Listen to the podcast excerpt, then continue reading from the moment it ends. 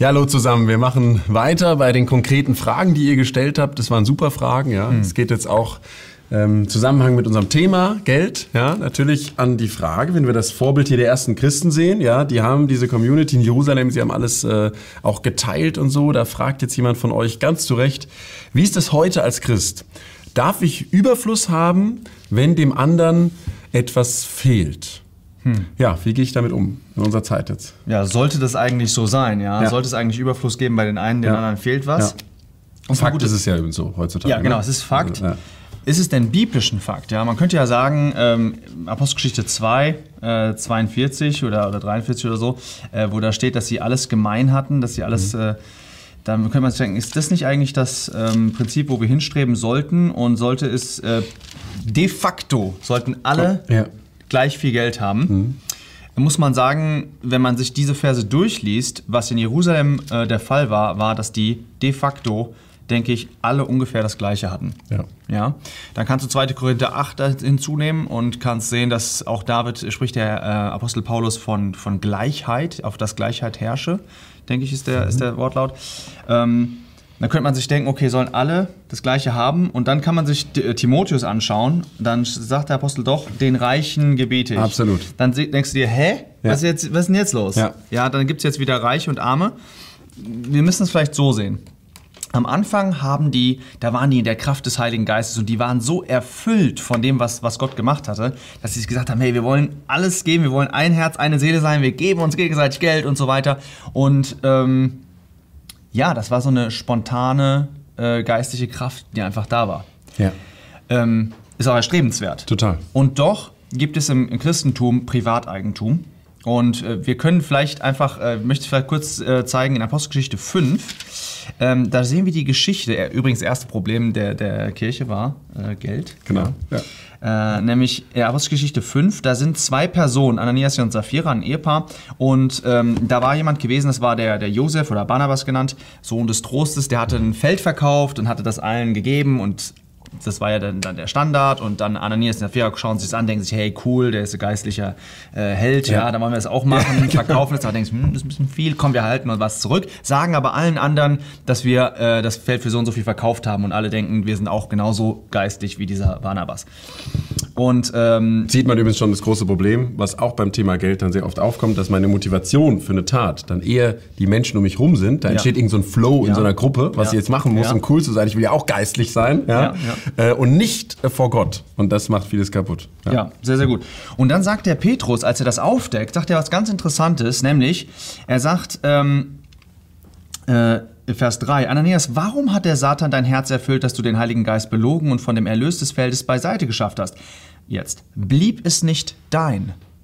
Was er damit sagen will, ist, das war doch dein Geld. Ja. Ja. Und du konntest machen, was du willst. Der sagt auch hinterher, nachdem du es verkauft war, in deiner Gewalt. Es war doch Ja. in deiner Gewalt.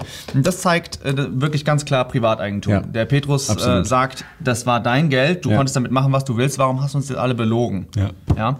Ähm, das heißt, auch schon in Jerusalem gab es diesen Begriff des ähm, äh, Privateigentums. Absolut. Ganz, ganz, ganz, ganz wichtig. Ja. Ja. wir hatten schon mal das Vergleich mit dem Kommunismus, wo das nicht der Fall war. Doch, im Christentum gibt es Privateigentum. Ja. Es gibt auch Reiche und es gibt auch Arme.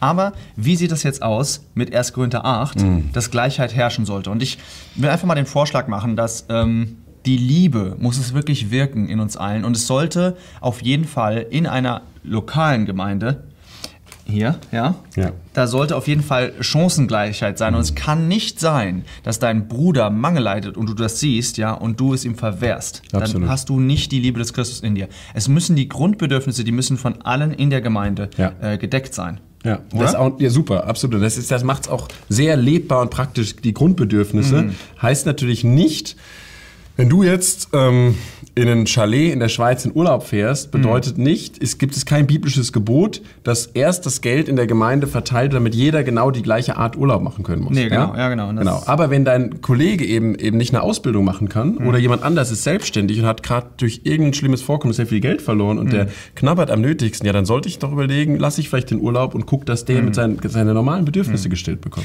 Es kann sein, dass ein Bruder zum Beispiel, der arbeitet zu Hause Ja. und der fährt sehr wenig Auto, ja. Ja. dass der irgendwie so einen alten Opel Opel Corsa fährt, Ja. der andere ist Versicherungsvertreter Genau. und fährt halt einen ganzen Tag über äh, Absolut. Autobahn und so weiter. Und der braucht halt wirklich halt vielleicht mal ein Auto, was dann äh, sehr viel kostet, ja, äh, weil er es einfach braucht und ständig benutzt.